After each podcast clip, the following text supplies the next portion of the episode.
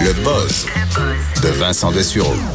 Et dans ton buzz d'aujourd'hui, Vincent, tu nous parles d'une vedette américaine qui est passée du rêve au cauchemar. Oui, euh, il s'appelle, je connais peut-être pas Tracy Morgan. Joue connais- dans je The connais Last très- OJ. Très, très peu. Bon, OK. euh, et lui est un... Bon, sa carrière va quand même bien. 50 ans, c'est un acteur jeune. millionnaire. Et euh, oui, c'est très jeune, oui, très jeune. Bon. En début de carrière, Oui. milieu de carrière. Très bien. Et euh, lui voulait s'acheter... Son rêve était de s'acheter une Bugatti. Donc, euh, probablement la Veyron, là. une voiture à 2 millions de dollars. Et euh, il- J'en ai vu juste une fois dans ma vie. Au salon de l'auto de Ben Montréal. oui, c'est Quand ça, on était oui. allé faire On notre est- émission en direct du salon, il fallait qu'on passe à côté d'une Bugatti pour se rendre au kiosque. euh, C'était que- juste à côté de notre kiosque, Ouais, donc ouais. tu as pu vous la- l'avoir, beau véhicule. Ouais. Mais si t'étais ultra riche, achèterais-tu un véhicule à 2 millions ou au contraire? euh, En fait, euh, c'est parce que d'abord, tu peux pas amener ton épicerie là-dedans. Là. Il n'y a pas beaucoup de place. Non, non, mais c'est juste pour s'amuser, c'est juste pour faire euh, trois, quatre raids par année là, pour flasher puis euh, klaxonner devant tes voisins puis Parce faire. que la limite de vitesse est quand même. Fait que tu peux pas le rouler. même. Fait que, honnêtement, je saurais pas quoi faire avec ça. C'est un objet de musée qui m'intéresse pas. Là. Bon, euh, tu vois, mais pas pour euh, Tracy Morgan. Alors, il achète sa voiture. Donc à date, c'est le rêve. là. Oui, c'est le rêve. Et euh, il a eu un accident au bout de la rue. De sa rue. Non, au bout de la rue du, Du concessionnaire. concessionnaire. OK. Euh, en fait, il a acheté, il- il- entre le moment où il a signé la voiture et l'accident, c'est 30 minutes. Alors lui, il a acheté la voiture, très content, part ça, vire le coin, part et se fait rentrer dedans par un, un- un CRV, une madame en Honda CRV qui l'a complètement coupé. Ça semble pas être de sa faute du tout, mais il roulait, puis rentre dans un, un CRV. Ça semble pas être une perte totale, là, heureusement, mais tu sais, on dit euh, les, les, euh, les assurances montent maintenant parce que dès que tu fais une petite poque, là, maintenant, faut tout changer le Ouais. devant. euh, c'est tout en plastique. Imagine une Bugatti à 2 millions de dollars, à mon avis. N'importe quelle petite poque, ça coûte 100 000. là. Oui. Alors, euh, en partant, là, il a publié une photo de, la, de, de son véhicule accidenté sur les réseaux sociaux en disant ben, Je suis correct, inquiétez-vous pas pour. La voiture, ben, on verra. Euh, mais c'est peut-être un record parce qu'on en voit beaucoup des gens qui achètent des super voitures ou qui en louent et euh, ils se crachent euh, dans la journée. Là. Mais ils vont se péter à gueule parce qu'ils roulent en malade. euh, Exact. Puis ils connaissent pas la puissance du véhicule. Ils sont pas conscients de ce que ce qu'ils ont dans les mains. Là. Mais au bout de la rue, ça, j'avais rarement vu ça. Mais c'est vrai que dans les véhicules de, de, de- disons, de véhicules exotiques, on en voit plusieurs. Là, Là, il p- pèse sur le gaz, c'est une traction arrière, il part dans le clos. euh, ça, on voit ça quand même assez souvent Non, chez c'est les sûr que si t'es habitué à conduire une traction avant avec un moteur 1.4 litres, t'arrives dans une traction arrière, tu pèses sur le gaz comme un innocent, puis tu sais pas ce que tu fais, puis que les, les- tu, tu- tu l'échappes vite. Tu là. l'échappes vite. Alors ça, ça arrive, mais c'est pas la faute à Tracy Morgan. Même si tout le monde riait un peu de lui, mais c'est vraiment pas de sa faute. Il semble s'être fait couper par une, une madame en VUS. Ding dong! Euh, ouais. euh, C'est fini ça? Ben, j'ai trouvé le- ce dossier-là intéressant qui est parti à la base sur une, une internaute sur Twitter qui a lancé un questionnement à savoir est-ce que les milléniaux sont en train de tuer la sonnette de porte? Euh, Mais c'est gosse. Même, même quand t'accueilles des gens que t'es content de voir, là. Oui. Des amis. On dirait que t'es jamais content d'entendre. Moi, les gens arrivent chez nous, je, je vais vers la porte. J'espère qu'ils sonneront pas. puis qui... Je trouve pas que c'est un son. Ben, tout- je- Mais toutes les sonnettes, même celles qui ont essayé de mettre une musique, là. Oui, je, t'avoue que je- c'est pour ça que j'ai trouvé intéressant ce débat-là parce qu'eux disaient... Mais quand Euh, t'attends personne, là, puis tu sais que ça va te vendre quelque chose, ding dong, tu dis, là, bon, tu t'attends pas de colis. Non. T'es pas content. C'est un peu ça la réflexion parce que son, son questionnement sur Twitter a été euh, retweeté là, 120 000 fois. Euh, avec des milliers, des douzaines, en fait, des, euh, plusieurs euh, milliers de commentaires, euh, à savoir est-ce qu'on devrait se débarrasser de nos sonnettes, est-ce que tout le monde a un inconfort maintenant quand ça sonne à la porte, parce qu'on n'est plus, on n'est plus habitué. Ce qu'on est habitué de recevoir, c'est un texto qui dit je t'ai arrivé. Puis là, on va ouvrir. Puis là, on va l'ouvrir. Et honnêtement, c'est un peu le cas, je pense, chez les milléniaux et probablement pour la génération. chez les milléniaux, on sonne pas à la porte, là. On sonne de moins en moins à la porte. Surtout moi, la mienne, ma sonnette est brisée. Là, les gens me textent, euh, je suis là. Effectivement, parce que la sonnette maintenant est associée à un vendeur de cossins ou des affaires qu'on veut pas ou une mauvaise nouvelle, une, mauvaise nouvelle, et que les gens font le saut maintenant et sont certains ont une angoisse face euh, à la sonnette, un peu comme ce qu'on voit avec la sonnerie du téléphone.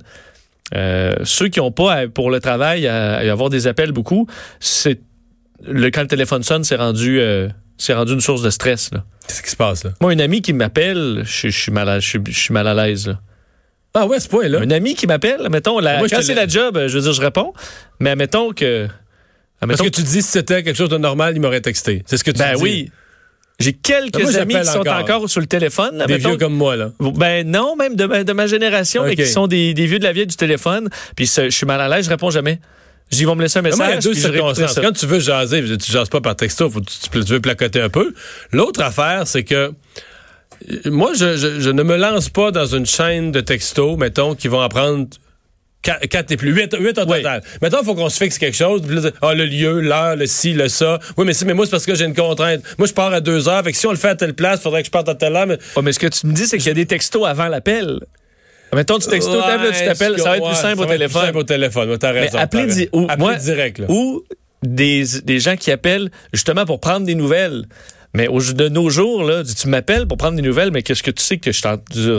Les chances que je sois libre là, il me semble. veux dire, tu me textes, quand On t'as est le plus- temps de jaser, la, la appelle-moi. morale de ton affaire, c'est Ouais. qu'on n'est plus accueillant, là. Non. C'est le roman Non. Le Survenant de Germaine Guévremont. Le Survenant arrivait, puis on ouvrait la porte, puis on y servait le, le- le reste de jambon, puis un peu de patate jaune, puis tout ça. Mais ça, j'ai Là, la quand ça sonne à la porte, quand quelqu'un t'appelle, ton premier réflexe, c'est de dire Ah, merde, quelqu'un. On, on veut pas être dérangé, là. Ça, j'ai de la, de la famille euh, à- à- dans le coin de Charlevoix, là, dans un milieu agricole. Où, admettons, t'es en train de... sont contents quand ça. Non, mais il y a du monde qui sonne à la porte, qui arrive, les voit, mettons, euh, je passais par là, le monde s'arrête avec un six-pack. Mais moi, je veux dire, je comprends pas ça, là.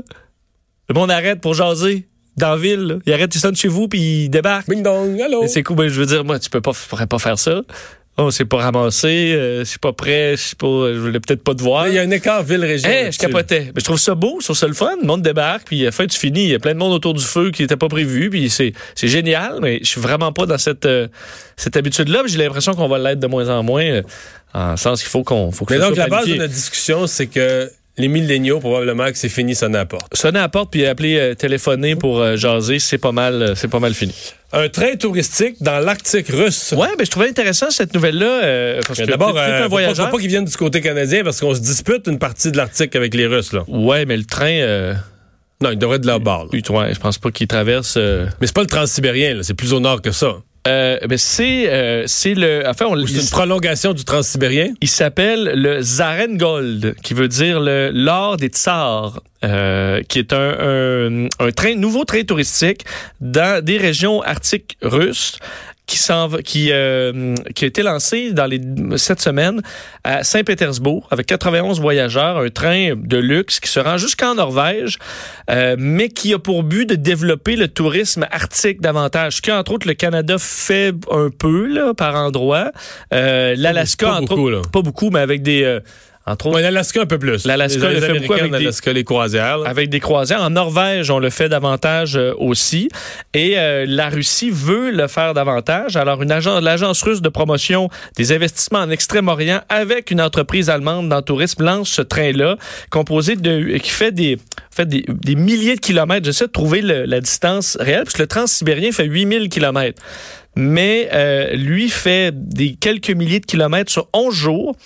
Euh, huit wagons-lits euh, avec des wagons-restaurants qui va traverser le Grand Nord russe entre Saint-Pétersbourg en passant par Petrovasuk, Kem et Mourmansk, la dernière qui est au nord du cercle polaire, euh, au bord de la mer de Barents. Alors vraiment un, un voyage touristique très différent là, en train dans l'ex- en Extrême-Orient. Alors quelque chose qui va peut-être intéresser des voyageurs, surtout que on semble Non, mais c'est la grosse mode, là, tu sais, de la, la destination, que, que c'est pas tout le monde qui est allé là. Ben, c'est- ça, C'est ce c'est- qui est recherché, En là. fait, maintenant, avoir la paix, c'est rendu du luxe. Là. Trouver une place où il n'y a personne, c'est rendu le grand luxe. C'était un peu le cas de l'Islande, mais qui est rendu là, avec la Non, fermeture de ça, Wow, là. c'est, ça aide un peu, mais c'était rendu une destination touristique. Alors, trouver l'endroit où tu peux être seul au monde, euh, dans des terres infinies, il y en a de moins en moins. C'est le cas de l'extrême-orient euh, euh, russe et du Grand Nord.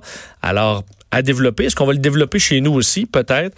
Mais un grand voyage de 11 jours en train à travers euh, la 11 jours. Sibérie, c'est, euh, mais j'aurais le goût. Je trouve ça intéressant quand Non, même. c'est intéressant. Euh, avec des, tu te promènes, tu sais, un wagon C'est juste que, mettons, t'as tes vacances en été, là. Tu peux-tu vraiment convaincre un Québécois d'aller passer on- 11 jours aux frettes? Non, c'est ça. Pour nous, c'est peut-être différent. C'est comme, là, avec l'hiver qu'on vient d'avoir, tu sais, eh, semble que j'ai donné, moi. Tu- y vas dans une période peut-être où il fait froid, mais je sais pas. ça. le- On a des vacances d'hiver là, pour dire c'est c'est le même froid.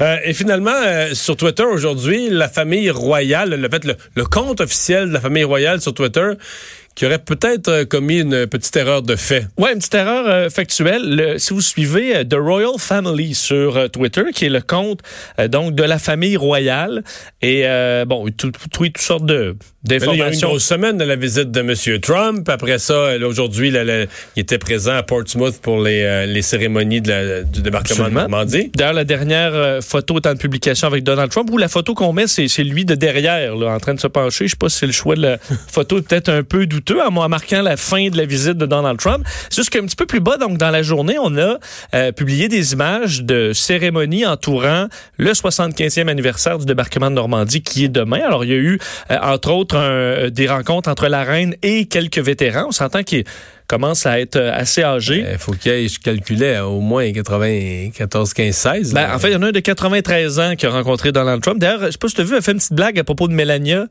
Euh, Trump était avec Melania et le monsieur de 93 ans, vétéran, là, dans tout son habit, a dit à Donald Trump Si j'avais 20 ans de moins. je te la volerais. C'est- Et, et Donald Trump de répondre vous, vous, vous, vous seriez capable, vous seriez capable. Mais un malaise dans le sens si j'avais 20 ans de moins. Ça le met quand même à 73 Ouais, ans. Là. Alors, je comprends que Donald Trump et Melania ont un, bon- un bon écart, mais Bon, enfin. euh, bon, enfin. Alors, ça donnait un moment Un cocasse. 20 ans de moins que lui. Lui, il se voit pas à 93. Lui, 20, 20 ans de moins, le monsieur, dans sa tête, il se voit à 55, ouais, ou à peut- 60, ben, mettons. Effectivement. Et ce qui a finalement fait sourire sur les réseaux sociaux, ben, sourire ou créer un certain malaise, c'est qu'on a publié euh, une vidéo. D'ailleurs, tu vois, je pense que, ah non, elle est encore là. Euh, euh, il y a 9 heures, une vidéo où on voit la reine en train de serrer la main de plusieurs dirigeants du, du monde. Et ça dit, la reine euh, a rencontré des leaders euh, donc internationaux par euh, le, premier ministre. Chacun représentait une nation alliée qui a participé au débarquement de Normandie. On voit entre autres M. Macron et tout ça. Et rapidement dans la vidéo, après trois secondes, qui on voit en train de se faire serrer la main? C'est Angela Merkel. Oh! Elle était pas dans les nations alliées de mémoire, l'Allemagne. Je veux dire, la liste n'est pas si longue. euh, de nations ayant participé à la, la- la Deuxième Guerre mondiale. C'est très, L'Allemagne vient vite. C'est très, très bien qu'aujourd'hui, la chancelière allemande soit présente aux cérémonies. Mais disons, dans le descriptif de la photo, euh, Ben, c'est ça, on écrivait chacun représentant un- une nation alliée qui a pris part au débarquement de Normandie. faut se rappeler que l'Allemagne, autant on les adore aujourd'hui, si on se ramène il y a 75 ans, c'est un petit peu plus dur. là. Ouais. Alors, euh, petite erreur de, de, typo sur Twitter. même The Royal Family se trompe. Euh, oui, faut dire Ça que... nous excuse tous. Ça nous excuse tous, pardon. Oui, mais encore là, c'est peut-être un, Un un, gestionnaire jeune, de sta- compte. un jeune stagiaire là, Eh qui non, mais c'est pas. Ah non, c'est pendant tes vacances. Qu'est-ce qu'il y a eu? C'est pendant tes vacances. Qu'est-ce qu'il y a eu? Mais non, mais dans le buzz pendant tes vacances, euh, Élise nous avait dit qu'il cherchait un gestionnaire de compte. C'est un petit nouveau. Ah, pour... La- le Et ça poste commence était- bien. Le poste était ouvert. Gestionnaire de compte Pour la euh, famille réseaux royale. sociaux pour la famille royale. Ben, je sais pas s'il est entré en poste, mais il, a euh, peut-être- oui. euh, commencé lundi matin puis il est plus là. Puis il est euh, plus c'est là aujourd'hui. dernière journée aujourd'hui. Merci Vincent. On va faire la pause au retour, le tour d'horizon de l'actualité de 16 heures.